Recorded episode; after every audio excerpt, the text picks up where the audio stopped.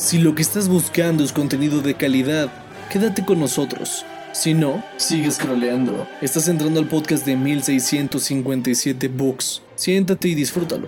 Nosotros haremos el resto.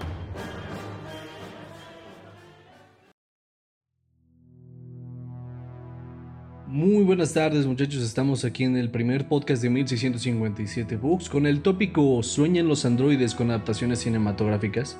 El día de hoy tendremos un invitado bastante especial, Raúl G. de la Torre. Este muchacho tiene este, unos 22 años, prácticamente tiene una casa productora no muy reconocida, pero que algún día esperemos si lo sea. Se llama Milimétrico Films, para quien lo quiera buscar. Tienen una cuenta en YouTube, Instagram y también en Facebook para que sigan sus redes sociales. Tienen bastante talento. Aquí al lado de mí, el productor de audio de Adrián Navarrete. Pues en esta presentación vamos a platicar al respecto de Blade Runner y del libro Sueñan los androides con ovejas eléctricas. Y pues para empezar, este, primero doy, una presentación pequeña de mi invitado. Raúl G. de la Torre es un productor, actor, ha actuado durante bastante tiempo. De hecho, tuvo una obra que dio la vuelta a toda la República Mexicana.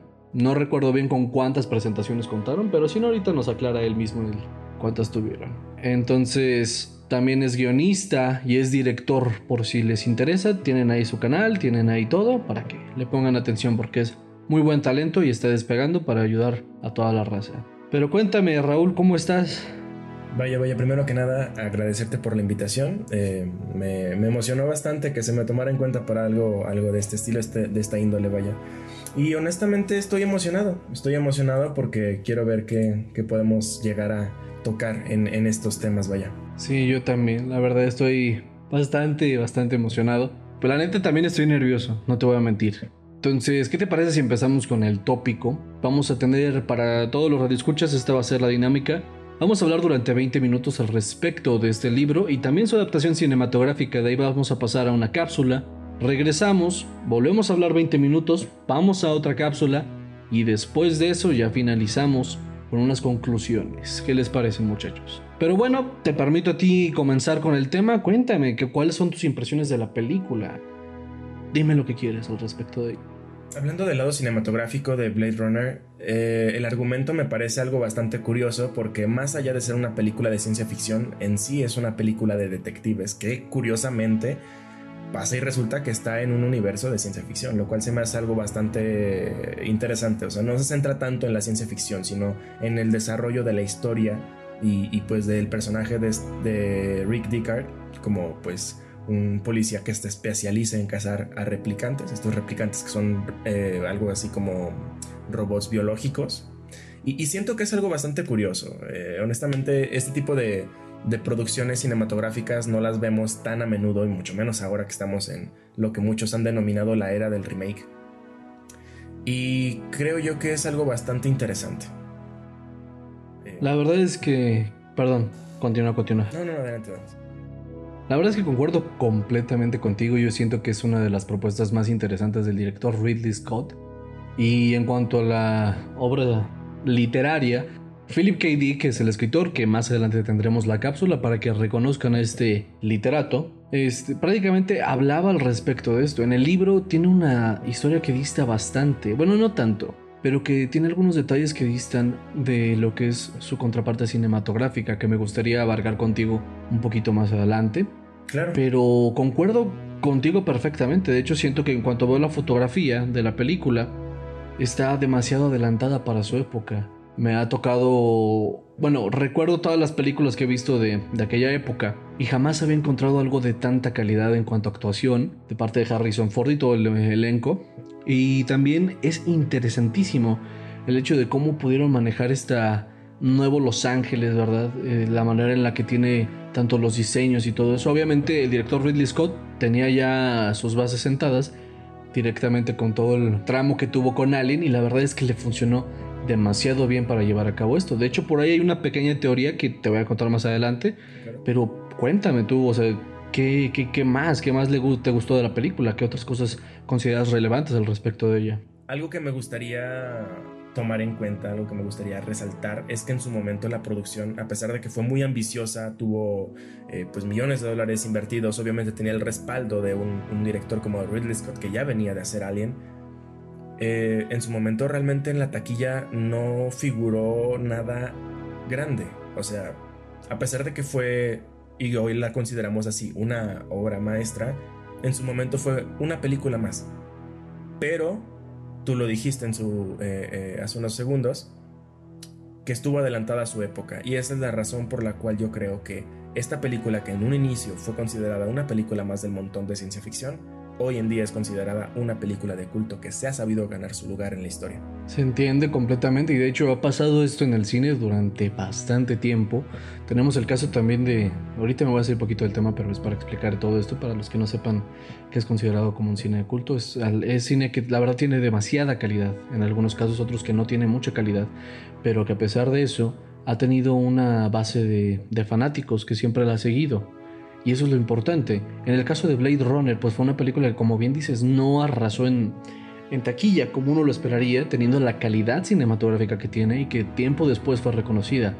Hubo otro caso dentro de la industria que es Donnie Darko, sin embargo lo que pasó fue un poco interesante al respecto, porque la película fue este, sacada en estreno el, 9, el 11 de septiembre del 2001, este, que fue cuando ocurrió lo de las Torres Gemelas y el estreno se vio opacado por el evento. Entonces terminó siendo una película que a pesar de tener todo lo que lo que se podía tener para hacer una gran producción, tener una gran historia, tener al gran Jake Gyllenhaal para todo esto de la actuación, falló rotundamente. Hoy en día es considerada una película de culto, pero no ha sido tomada con la real importancia que se merece un filme de este tipo. Lo mismo con Blade Runner. En el caso del libro, eh, sí fue un libro bastante reconocido en su momento y de hecho por eso tuvo el privilegio de tener la adaptación cinematográfica y también cabe resaltar que el mismo escritor ha ganado un sinfín de premios como el premio Wells, el Nebula, que son premios en la literatura que son bastante interesantes para los escritores de ciencia ficción y que los pueden consagrar incluso en lo más alto.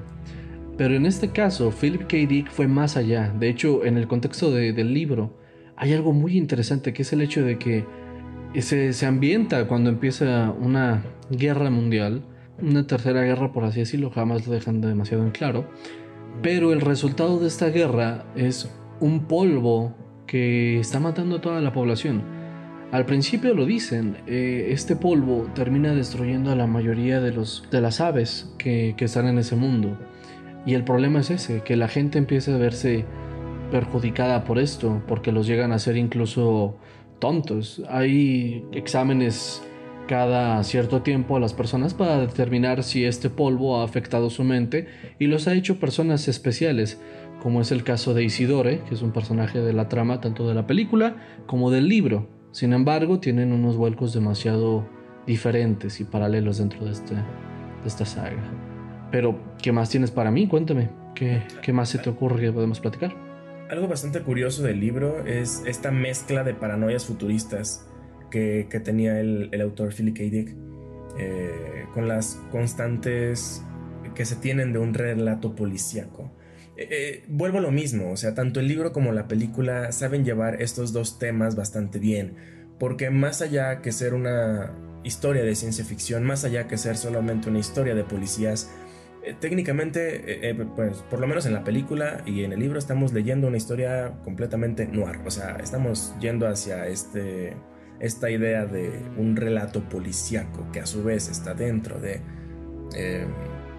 un, mundo de ciencia ficción con, con, problemáticas bastante fuertes y fundamentadas a lo largo de la historia. O sea, algo curioso es el de crear un mundo con su propia historia, sus propias guerras, sus propios problemas, eh, tanto ambientales como, como eh, cuestión de sociales, históricos, políticos.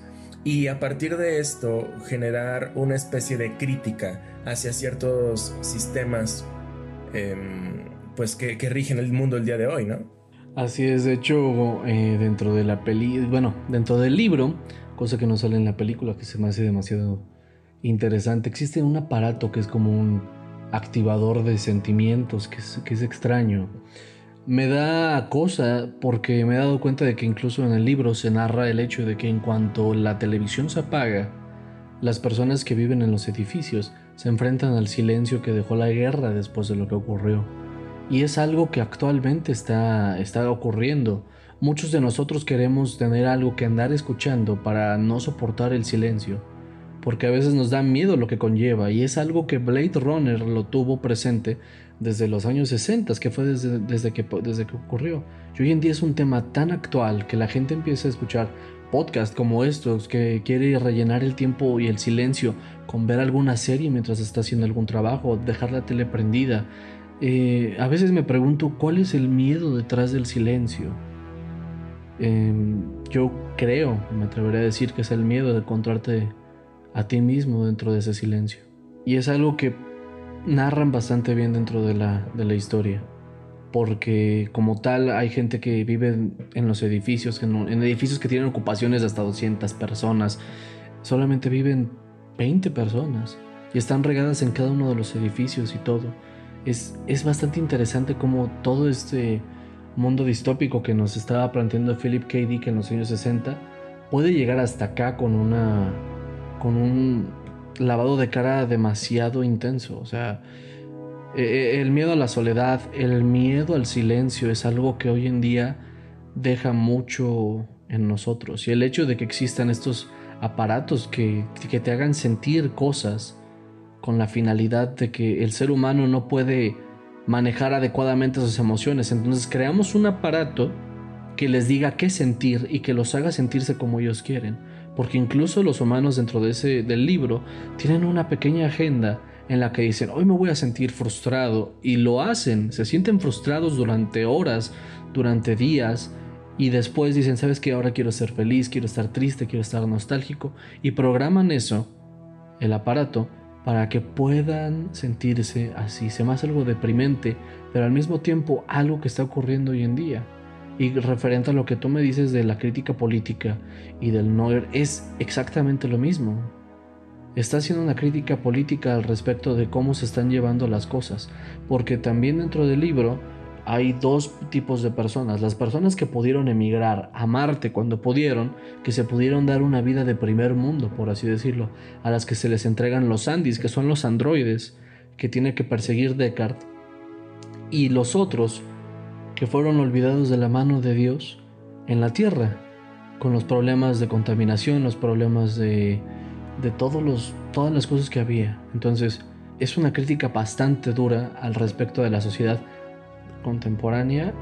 Creo que si nos ponemos un poquito, creo que si nos ponemos un poquito estrictos al respecto de, de esta postura, podemos incluso entrar en temas teológicos con esta idea de el, el, ser que ha sido abandonado, dejado a su suerte. Esto me recuerda bastante un poco y creo que tiene completo sentido que lo haga. el libro de El nuevo Prometeo, el monstruo de Frankenstein, de Mary Shelley porque en este libro se nos habla más allá de la maldad encarnada, de un ser que solo busca la aceptación, el cariño y, una especie de, de, de, motivo, una motivación para vivir.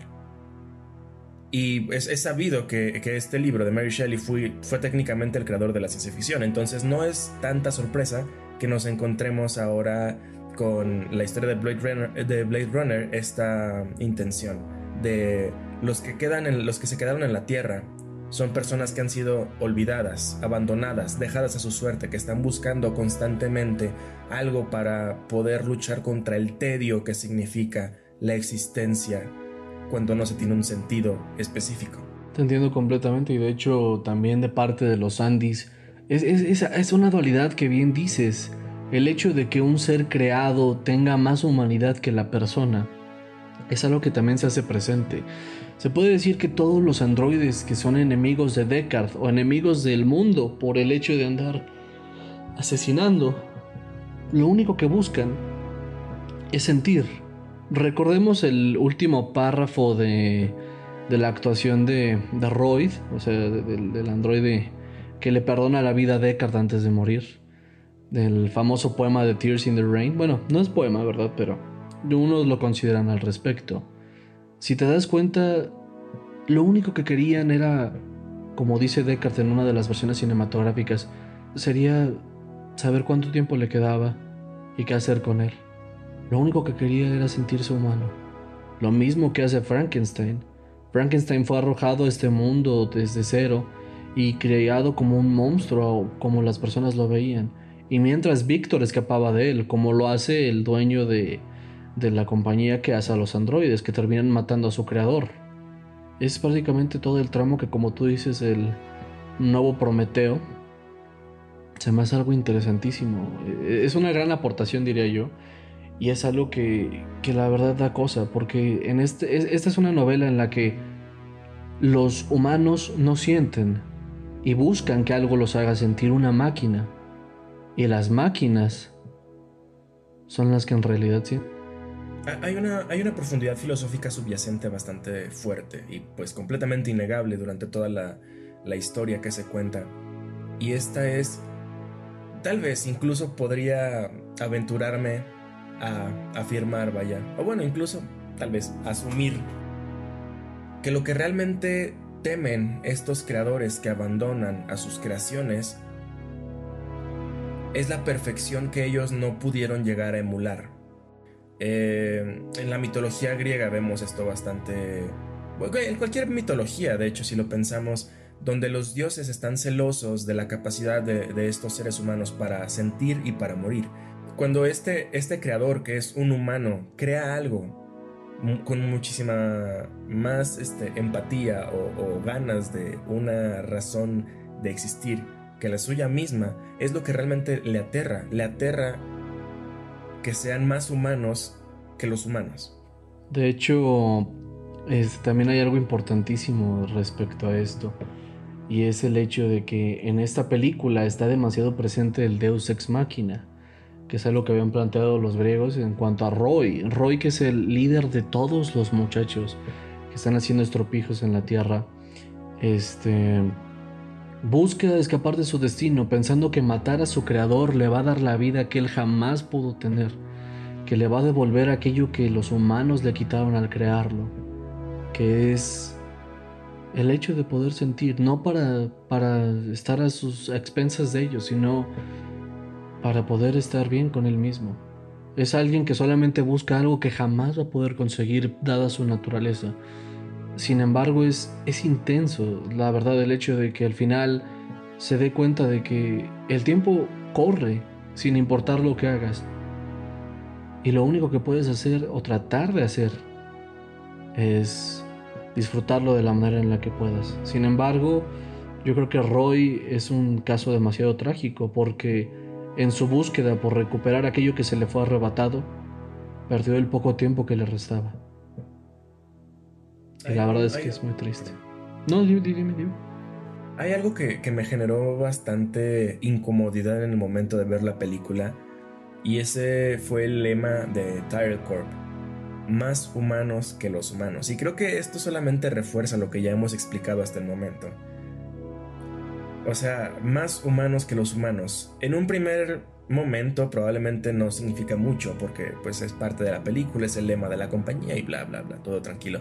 Pero el momento en el que empiezas a analizarlo de una manera pues más filosófica, más este crítica, te das cuenta que el lema es exageradamente aterrador porque es lo que conlleva todo, todo el conflicto de esta, de esta película, todo el conflicto del libro. Pues sí, de hecho sí. Es algo muy muy interesante lo que plantea incluso el logo de la compañía porque te da que son los valores de la empresa y también el hecho de cómo programan a sus, a sus androides. Pero bueno, vamos a retomar esto porque más adelante porque vamos a la primera cápsula que habla sobre el gran escritor Philip K. Dick, así que nos vamos a tomar un pequeño descanso muchachos. Vamos a dejarlos con esta cápsula para que sepan quién fue este hombre, qué es lo que hizo y entiendan realmente cuál es el contexto que lo hizo escribir esta novela. Vamos para allá.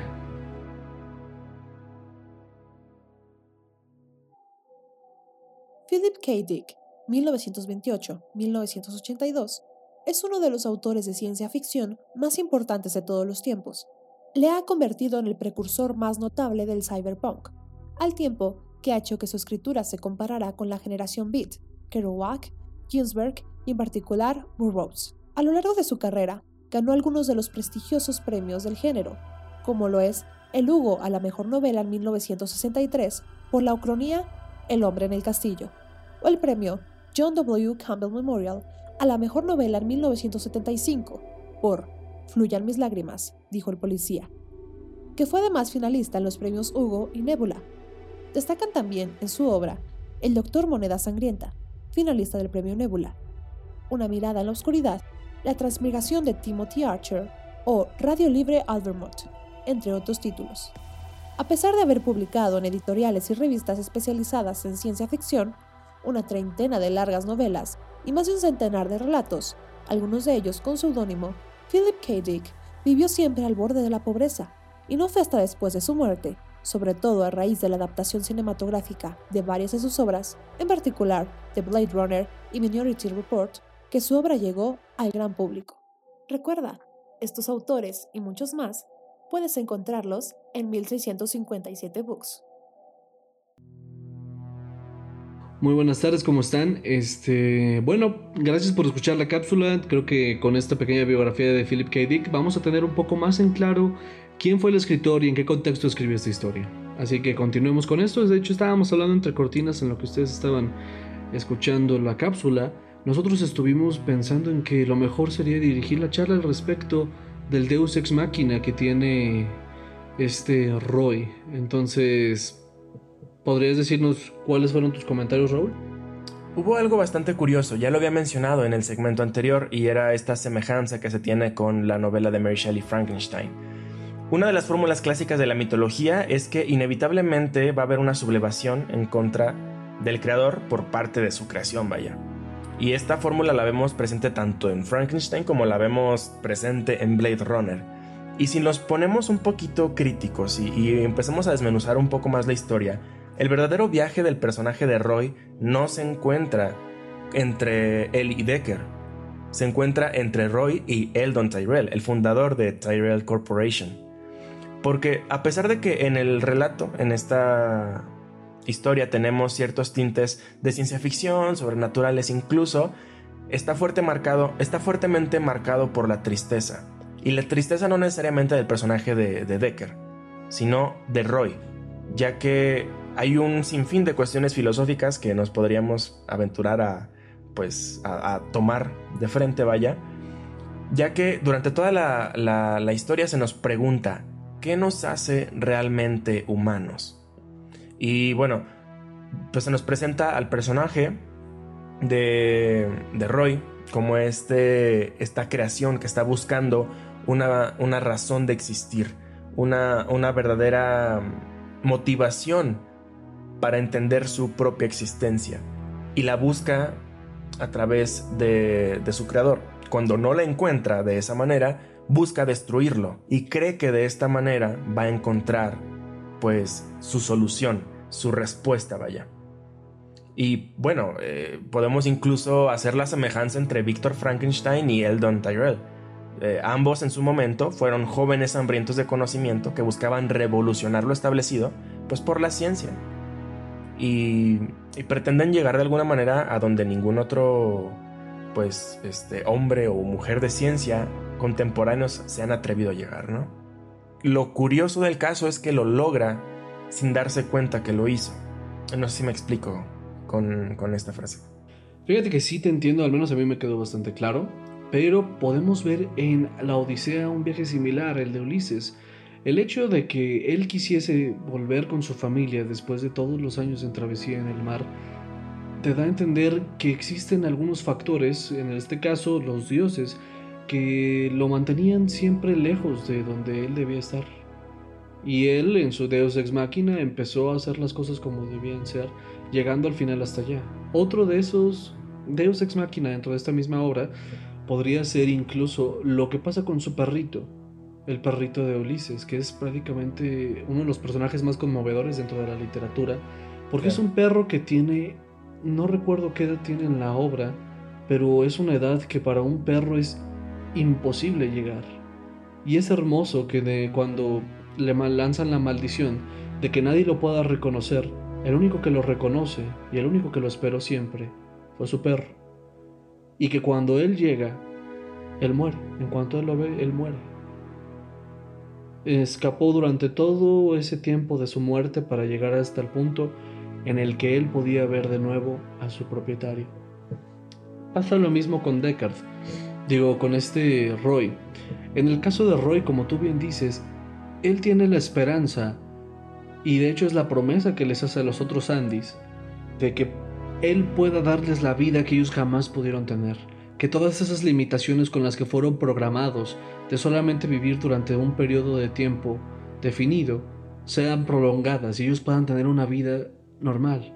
En este caso, se podría decir que lo único que él quería, y lo representa como ya lo dije anteriormente en su poema Tears in the Rain, es que quería tener una vida que no fue programado para él, pero que él deseaba. O sea, las cosas como son. En esta novela es demasiado trágico. Yo no siento que sea, ¿cómo se llama? Algo triste. Porque como tal, el evento no es triste, es el hecho de que una persona tiene que asimilar que dentro de poco tiempo se va a ir. Y eso no es triste, lo triste es el hecho de que se quiera aferrar a la vida, de que lo único que él quería era vivir como los demás, como lo dijo Descartes, ya lo había comentado anteriormente en, una anterior presentación de, de esto. Él lo único que quería era lo mismo que nosotros, saber cuánto tiempo le queda, a dónde va ¿Y por qué está aquí? Cosas que un humano a veces ni siquiera se pregunta y más en estos tiempos. Son cuestiones que hemos dejado de lado y que nos hemos preocupado por banalidades que están decoradas de cualquier estupidez que podamos ver en las redes sociales. En este caso, se me hace que esta obra tiene, como tú lo habías comentado anteriormente, un contexto demasiado filosófico por un sencillo hecho, y es el hecho de que todos nos vamos a enfrentar tarde o temprano a la muerte, tanto sea de un familiar como la de nosotros, y esto conlleva un viaje espiritual y mental demasiado fuerte. Porque si te das cuenta, el malo dentro de la historia jamás fue Descartes, jamás fue Roy, ni siquiera Eldon, que es el dueño y el que creó a los androides. Es el tiempo. El tiempo es el verdadero enemigo de todos los personajes dentro de esta historia. Porque si te das cuenta, es lo único que les falta el hecho de que puedan ellos tener o gozar una vida es una tarea imposible, a menos que sean reprogramados. ¿Por qué? Por el tiempo. El creador no puede reprogramarlos, el creador no puede hacer las cosas, y por eso termina muerto. Cosa que no pasa con Frankenstein, que es exactamente lo mismo, como tú dices. Él lo único que buscaba era una buena vida. Era entender por qué había sido arrojado a un mundo al que no quería estar, en el que no quería estar y simplemente tenía esas mismas cosas. Quería tener un destino, quería tener un sentido, cosa que en este mundo no tenemos. No sabemos cuándo vaya a ser y si existe nuestro destino. Y si es algo que la sociedad nos impone para que creamos que tenemos algo por lo que vivir, por lo que luchar. Y un androide quería un destino, quería tener algo que ver con este mundo, quería sentirse humano, cosa que nosotros día con día negamos. De hecho existe una película llamada Equilibrium y también otra que es desde, ¿cómo se llama? George Lucas, que es la de THX 3338, no recuerdo bien el nombre o el número, pero habla de que estas personas viven en una distopía en la que buscan no sentir. Y pasa exactamente lo mismo en esto las personas compran aparatos para que estos puedan sentir cosas que un humano normal debería sentir. Un humano normal debería sentir frustración porque las cosas no salen. Debería sentir felicidad por estar con la persona que ama. Pero estas personas tienen su agenda en la que estipulan qué tienen que sentir a cada momento del día y qué es importante y qué no. Y en el caso de estas películas es todo lo contrario. Se inyectan para no sentir. Es como lo que nosotros estamos pasando hoy en día. ¿sí? Es, es, curioso que el hecho de que las máquinas quieran asimilar el hecho de ser humanos y nosotros queramos hacernos más parecidos a las máquinas es algo realmente interesante y es una cosa que es extraña, porque nosotros somos hechos para sentir, hechos para vivir, hechos para todo. Y no entiendo por qué alienarnos de esta, de esta imagen del ser humano. Es algo que es monstruoso, pero que te das cuenta gracias a estas obras, que mientras tú lo estás desaprovechando, que mientras tú estás perdiendo el tiempo con banalidades, pensando en que no tienes ningún beneficio al ser humano, otras cosas mueren y hacen toda una travesía, como el caso de Descartes, para sentirse humano por unos minutos. Y es algo que deprime, como, como yo como ser humano, me deprime esto. Claro. Que en una novela, que en una película, te transmiten el hecho de que nosotros cada vez menos queremos ser humanos, por el miedo a los sentimientos, por el miedo a, vivir. Y estas máquinas... dime, dime. Perdón, perdón. De hecho, iba a tocar el punto, el mismo punto. Es, es una constante durante todo, toda la película, durante toda la historia, que técnicamente el que se está humanizando o entre comillas deshumanizando es Decker. Porque si lo ponemos en tela de juicio, los que son verdaderamente humanos son los replicantes.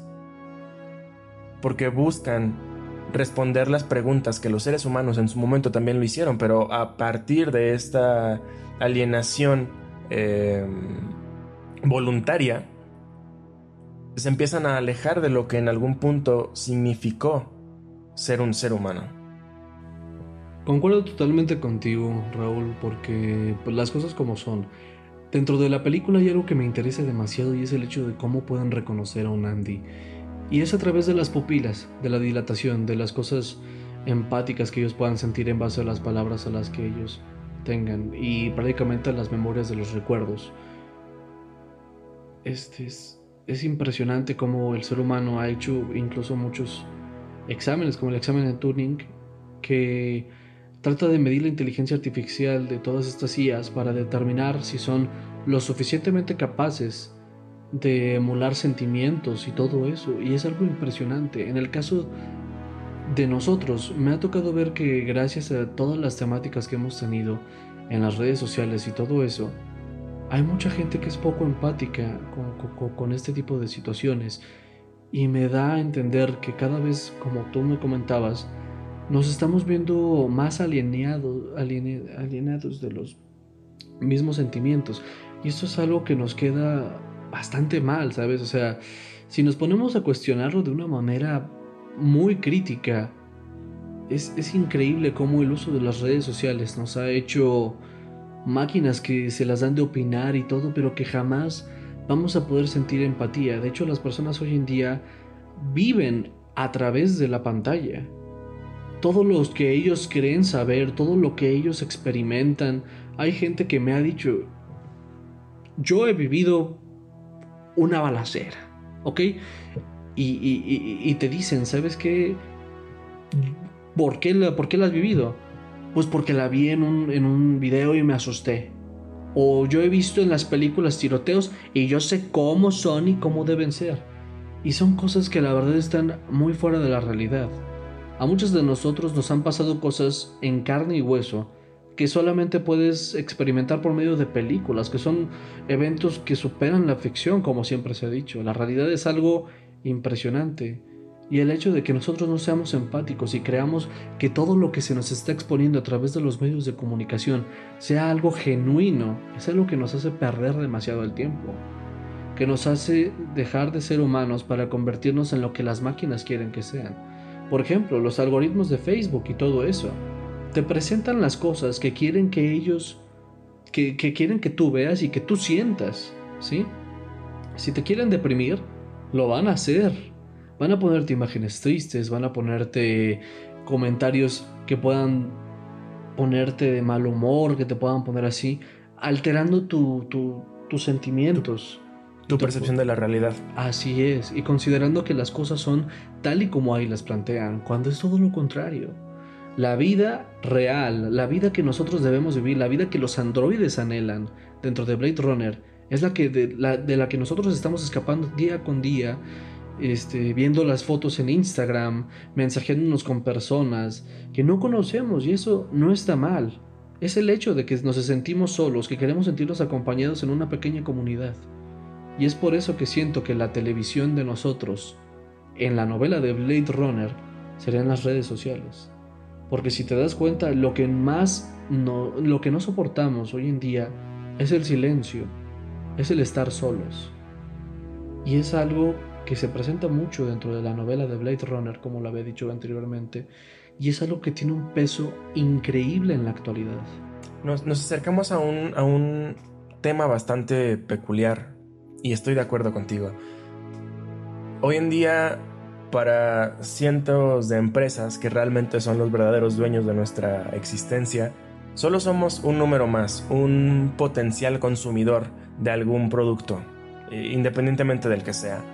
Y sí, efectivamente, el nuevo opio del pueblo, por así decirlo, se encuentra a través de las redes sociales. ¿Cuántas horas pasamos a través eh, viendo series, viendo películas, viendo videos, ahora también en TikTok, cosas por el estilo? E, este, este mundo virtual, esta vida virtual de la que tanto estaban aterrados cientos de escritores de los años 80, es un hecho ahora, en este momento. Vivimos en una era completamente virtual, que todavía no llega al grado de nosotros estar inmersos en esa realidad, a través de una realidad virtual, vaya. Pero estamos a punto de hacerlo, o sea, quedan años. Ya, por ejemplo, Elon Musk hizo sus primeras presentaciones de lo que él llama Neuralink, que es como técnicamente conectarte tú como por medio de esta... Mm, ¿Cómo tiene un nombre esta práctica, pero no recuerdo cuál es, que es eh, el empezar mm, a conectarte más con las máquinas y a volverte parte máquina lo cual lo hace muy aterrador. Si lo piensas, es algo que completamente puede ser salido de, una película, de un libro de ciencia ficción. Nos encontramos en el punto en el que nuestra vida será controlada por las grandes empresas monstruosas.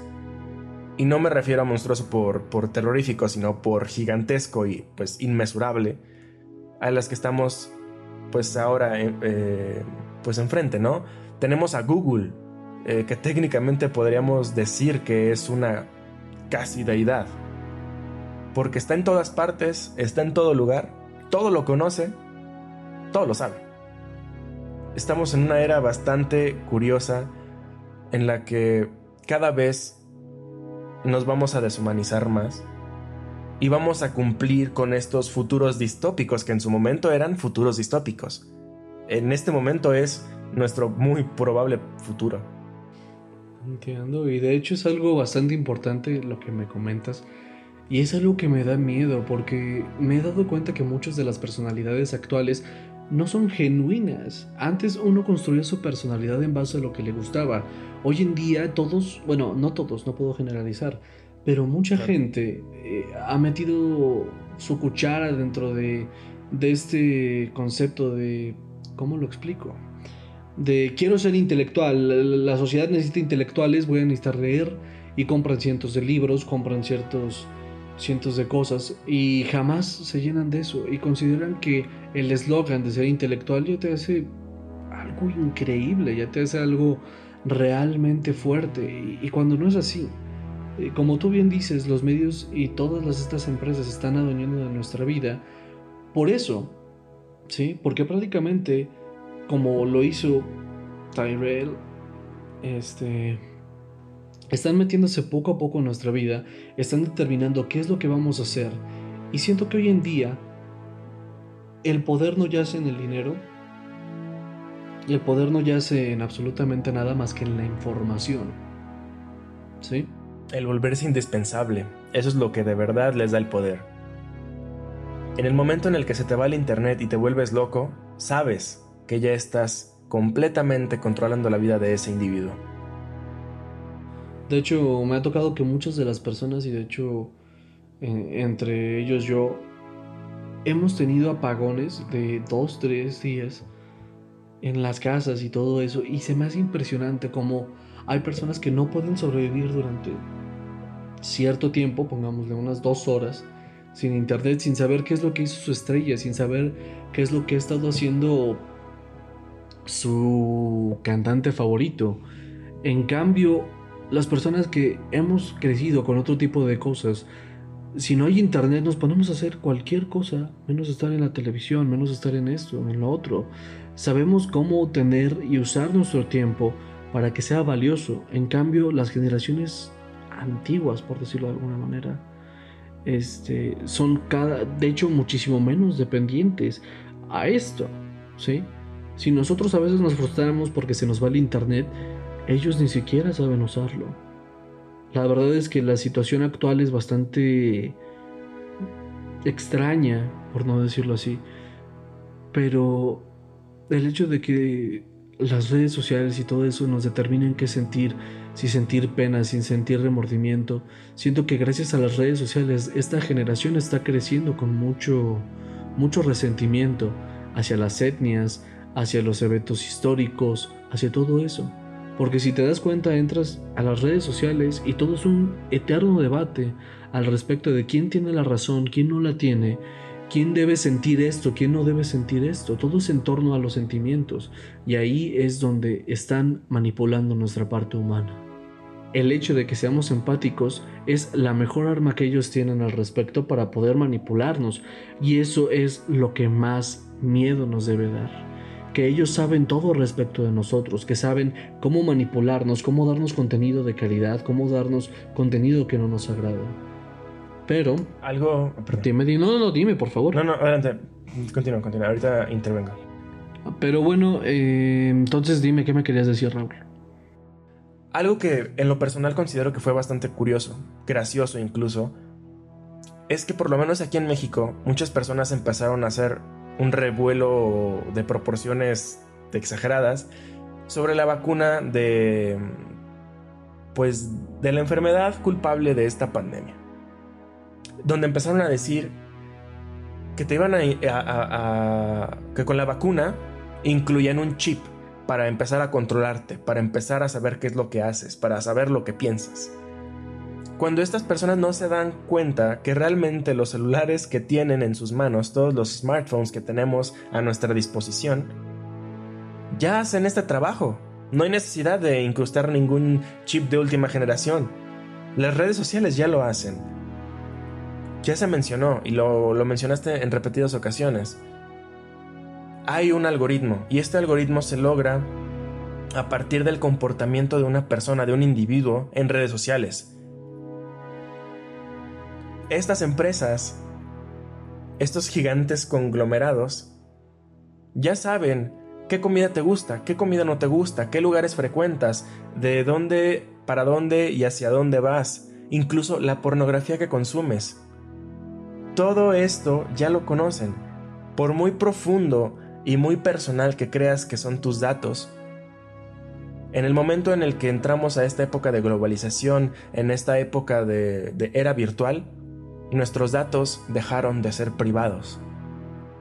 Las redes sociales ya tienen un perfil psicológico si quieren. Es algo que, pues, podemos entender y la razón por la cual este control es tan aterrador. Porque conocen todo de nosotros. Y nosotros creemos que no lo hacen. Fíjate que concuerdo bastante contigo, Raúl, por todo lo que me estás comentando. Sí es algo que deberíamos preocuparnos más por eso, porque la ignorancia que estamos sobrellevando con, todo esto, es bastante fuerte pensar que, que todas esas teorías conspiranoicas son realidad cuando ya lo son y no nos damos cuenta. Entonces, vamos a ponerle una pequeña pausa, vamos a pasar una cápsula que es el libro de la semana para que lo lean si pueden y se den vida con un buen libro.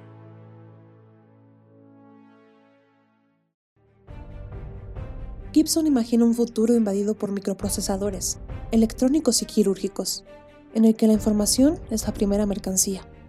Vaqueros como Case se ganan la vida hurtando información, conectan directamente sus cerebros y penetran en un mundo de sueños, donde el intercambio de información y el hielo protector aparecen en bloques tangibles y luminosos. Gibson hace plausible toda esta imaginería técnica, la jerga copiosa, la oblicua moral profesional, con verdadero ingenio y sin tediosas explicaciones. En este espeluznante y sombrío futuro, la mayor parte del este de Norteamérica es una única y gigantesca ciudad. Casi toda Europa es un basurero atómico y Japón una jungla de neón, corruptora y brillante, donde una personalidad es la suma de sus vicios. La mala fortuna lleva a Case a la ciudadela de un clan industrial que es sueño de un par de IA, los más costosos y peligrosos artefactos que pueden encontrarse. Durante miles de años, los hombres soñaron con pactar con el diablo. Solo ahora ese pacto es posible. Recuerda que puedes encontrar este libro y muchos otros de ciencia ficción en 1657 Books. Bueno, muchísimas gracias por escuchar la cápsula del libro de la semana. Esperemos que sea de su agrado. Y cualquier cosa, tenemos aquí abajo un amplio catálogo de obras que pueden checar y que pueden adquirir. Este, pero bueno, querido Raúl, cuéntanos cuáles son. Ya para concluir, ¿verdad? Ya nomás tenemos 10 minutitos. Cuéntame tus conclusiones. Creo que la pregunta principal de toda la conversación que tuvimos es qué nos hace realmente humanos y es una incógnita que que Blade Runner, tanto el libro como la película, busca analizar, busca mm, pues afrontar de alguna manera y creo que es lo que la volvió tan importante, por lo menos para esta época contemporánea, porque como ya lo, mencionamos, en su momento no fue tan fuerte su, resonancia en el medio, pero eh, conforme fueron pasando los años, su importancia se volvió cada vez más y más y más grande hasta que se volvió una película de culto. Y obviamente se ganó su lugar ya que la realidad que se nos cuenta ahí está hablando probablemente de una que quizás, tal vez menos extremista, podamos ver nosotros en un futuro tal vez lejano, tal vez no. Tienes razón, de hecho creo que todo, toda la plática gira en torno a los sentimientos del ser humano, que a veces los alineamos porque no somos, a veces no nos creemos lo suficientemente humanos o no consideramos que exista algo, válgame la redundancia, lo suficientemente humano. Entonces, es algo importante el hecho de que nosotros seamos conscientes, como tú bien dices, que todas estas distopías que se pueden ver en distintos libros como 1984, 451 Fahrenheit y entre otras obras, son cosas que literalmente podemos leer, nos podemos asustar y todo, pero hay muchas personas que no analizan su contexto actual con el contexto de la novela, porque tienen bastantes semejanzas entre ellas, y es algo que como tú bien dices, alarma en cuanto lo puedes analizar de forma adecuada. ¿Por qué? Sencillo, por el hecho de que como tal nosotros vivimos despreocupados y en una burbuja, una burbuja que son las redes sociales, las cuales nos pueden entregar todo tipo de entretenimientos al alcance de un dedo en cuestión de un minuto. Hay gente que ocupa, como tú bien decías, horas y horas dentro de todo esto. Y la verdad es que se aleja bastante de sus seres queridos, se aleja bastante de interacciones humanas y comienzan las interacciones robóticas alejando totalmente la humanidad de ellos y haciéndolos partícipes de cosas un poco extrañas, como lo habíamos comentado antes, como dar opiniones al respecto de ciertos tópicos sin que estas personas sientan una genuina empatía de lo que está ocurriendo, sino, de, sino que dan su punto de vista basándose en la moda y en la tendencia, sin realmente entender que más allá de que sea un evento social, son humanos los que están sufriendo y se debe hablar al respecto de ello pero es algo que no se toma mucho en cuenta últimamente. Y es como te digo, o sea, las distopías que plantean series como Black Mirror y las obras anteriormente mencionadas son cosas que se acercan cada vez a lo que nosotros vivimos. De hecho, como tú comentabas, este, ya entre nosotros hay demasiada tecnología. Ya se han creado inteligencias artificiales que pueden pasar por humanos sin que nosotros nos demos cuenta de ello. Y eso es algo aterrador, porque como bien plantea Blade Runner y como tú comentabas al respecto de la compañía Tyrell, cada vez nos estamos haciendo menos humanos, cuando el éxito o lo que queremos según los eslogans publicitarios de todos y cada uno de los estereotipos que utilizamos comúnmente y que somos comúnmente, son eso, reflejar nuestra humanidad a través de nuestras acciones. Y se pierde por querer seguir ese ese tipo de actitudes. Exactamente. Este, de hecho existe una empresa de Elon Musk que se llama Neuralink que nos plantea la idea de conectarnos a internet como seres humanos, que en vez de utilizar dispositivos electrónicos nosotros mismos con nuestra energía vital seamos capaces de conectarnos a las redes y todo eso. Algo así es interesantísimo, claro que sí, pero es bastante aterrador, porque si te das cuenta cada vez estamos interactuando menos con el mundo que nos rodea y como te lo comentaba desde antes, estamos pensando que la única interacción posible y que las experiencias que vivimos estas se plantean solamente por medio de las redes sociales. Mucha gente dice que ha vivido cosas perturbadoras cuando lo único que han hecho es ver un video de una persona que está contando su experiencia y ellos se la adjuntan a su vida y creen que ya pasaron por eso cuando eso es una mentira. Y la verdad es que las personas hoy en día viven de eso, de creer que las cosas son como ellos creen, que consideran que los medios de comunicación nos dan realmente una realidad que es presente cuando la verdad es totalmente distinta. Mucha gente cree que el crimen y todas las cosas malas de este mundo son algo tan cotidiano, que son algo que pasa cada segundo de cada día, pero la respuesta es que no.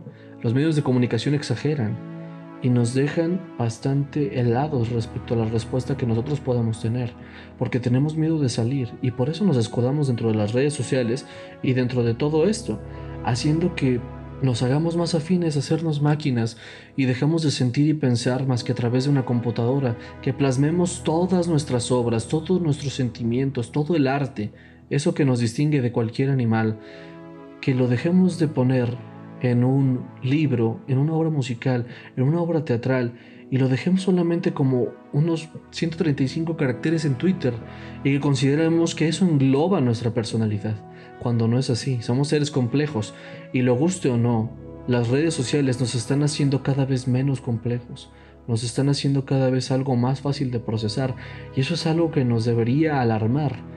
En vez de pasar tanto tiempo con las redes sociales, en vez de pasar tanto tiempo publicando tonterías, deberíamos fijarnos en lo que realmente importa, que es cultivarnos a nosotros mismos, con literatura como Blade Runner, con películas como Blade Runner y entre otros títulos que hacen que nuestro pensamiento crítico se desarrolle y podamos ser personas reales, no algo que es un producto de una red social que quiere que seamos y que convivamos con ello todos los días. Debemos dejar de ser lo que nos dicen que queremos, de, que debemos ser y empezar a ser lo que somos, humanos. La realidad se encuentra allá afuera, no en nuestros monitores, no en nuestras pantallas de celular. Y creo que es algo con lo que todos deberíamos de quedarnos después de todo, de todo este discurso que hemos dado, la verdadera realidad es aquella que percibimos con nuestros ojos, no la que se nos interpreta y se nos muestra como real. Y creo que eso es algo importante. Tienes toda la razón, debemos convivir más entre nosotros. De hecho, gracias a todo esto de las redes sociales y la manera en la que nosotros manejamos nuestro tiempo, nos hemos vuelto más antisociales. De hecho, en este encierro me he dado cuenta de que muchas personas no hablan con nadie, a pesar de tener las redes sociales, a pesar de tener amigos, a pesar de todo esto. Y la única condición que los ataba a hablar con ellos era poder interactuar con ellos en el trabajo, en la escuela, en algún ambiente social. Pero que cuando están con los medios de comunicación no los usan y se sienten solos. Cosa que no debería ser así. El ser humano es un, ente social y las redes sociales nos están haciendo antisociales. Es muy curioso eso, pero tienes toda la razón. La vida, la realidad no es algo que se pueda describir a través de una pantalla, ¿verdad? Nos pueden dar ideas las películas y las obras literarias, los poemas, las obras de teatro, pero jamás se van a encargar de darnos esa perspectiva que en realidad es la vida. La vida es dolor, la vida es amor, la vida es odio, la vida es todo, es un sinfín de sentimientos. Y querer ser ajeno a ellos solamente nos hace dejar de ser humanos. ¿Y eso qué significa? Que estamos viviendo una vida tan monótona que tarde o temprano nos aburrimos de ella y preferimos suicidarnos antes de querer hacer algo al respecto. Por eso deberíamos empezar a vivir y dejar a un lado todas esas estupideces de querer ser igual que los demás, de seguir a falsos dioses y comenzar a seguir lo que somos, seres humanos. Así que, pues supongo que hasta aquí llegó la plática, querido Raúl. Este, agradezco muchísimo tu participación. Como siempre, un gran sujeto, el que nos acompañó, muchachos. Recuerden, chequen sus redes sociales como Millimetric Films. Lo tienen en Instagram, tienen YouTube, tiene también este en Facebook, ¿no es así, querido? Pues muchísimas gracias por haberme invitado, de verdad, una vez más lo voy a repetir una y mil veces, es un placer como siempre tener pláticas este, profundas contigo.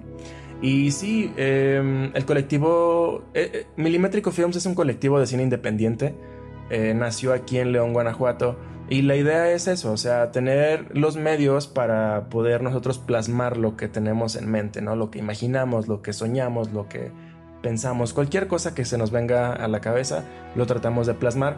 Eh, llevamos muy poco tiempo, yo creo que máximo como tal vez un año en todo caso, y realmente estamos buscando siempre estar mejorando. Entonces, eventualmente nos gustaría convertirnos en, en un colectivo de cine bastante grande o, bueno, lo suficientemente capaz como para hacer proyectos pues más ambiciosos, vaya.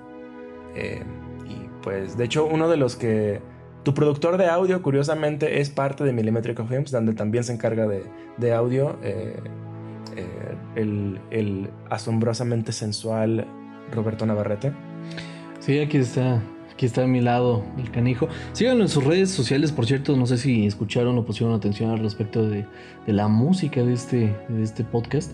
Él se encargó de hacerla. Es muy buena música. De hecho, es, es un como él dice humildemente, un homenaje a Evangelis. Yo le digo que si Evangelis lo escuchara, se quedaría en silencio y sonreiría. Es hermosa la música de este muchacho. confirmo, confirmo. Síganlo en sus redes sociales. Es, Roberto Navarrete 440 en Instagram. Ahí tiene toda su información. Y también tiene un canal de YouTube para que chequen sus obras. Este, en caso de que quieran ya sea contratarlo para pues, algún trabajo, ¿verdad? Pues podrían darle un mensajito y ahí él les puede decir sus paquetes, ¿no? Entonces, cualquier cosa, acá andamos. Muchísimas gracias otra vez, Raúl. Espero que el proyecto de Milimétrico Films este, despegue como debe ser, con todo el talento que tiene y que sigan adelante. Y sabes que cuentas con todo mi apoyo y no es broma, muchachos. He visto el trabajo de, de Raúl y, y Roberto y la verdad es que es impresionante. Dense una vuelta por su canal, suscríbanse, chequen todo eso porque la verdad es que tienen muy, muy buen material. Y ahorita nomás porque no nos acompañó, pero también Elías tiene una fotografía impresionante. Chequen en sus redes sociales. Otro de los grandes integrantes de, de Films es Elías. Eh, lo pueden encontrar en Instagram como elaya.1984. Es el e l i j a h.1984. Eh, esto último con números, claro. Eh, su, trabajo fotográfico es sencillamente asombroso y la verdad espero que, puedan llegar a, ver algo de eso. Y antes de cualquier otra cosa, también le deseo muchísima suerte a 1657 eh, Books, porque yo creo que es un proyecto que puede y se va a posicionar bastante alto. La verdad es que es algo que, en lo personal me, me parece encantador. Así que te deseo lo mejor, mi querido Baruch. Muchas gracias y sabes que es lo mismo, hermano. Pero bueno, muchachos, llegamos ya al final del programa. Les agradezco muchísimo que se hayan tomado el tiempo para escucharlo. Y nos vemos la próxima semana con esto que es 1657 Books, el podcast. Así que espérenlo porque tenemos otro invitado. Y esperemos que les agrade quién es porque es toda una eminencia en lo que hace. Hasta luego y gracias por escucharnos.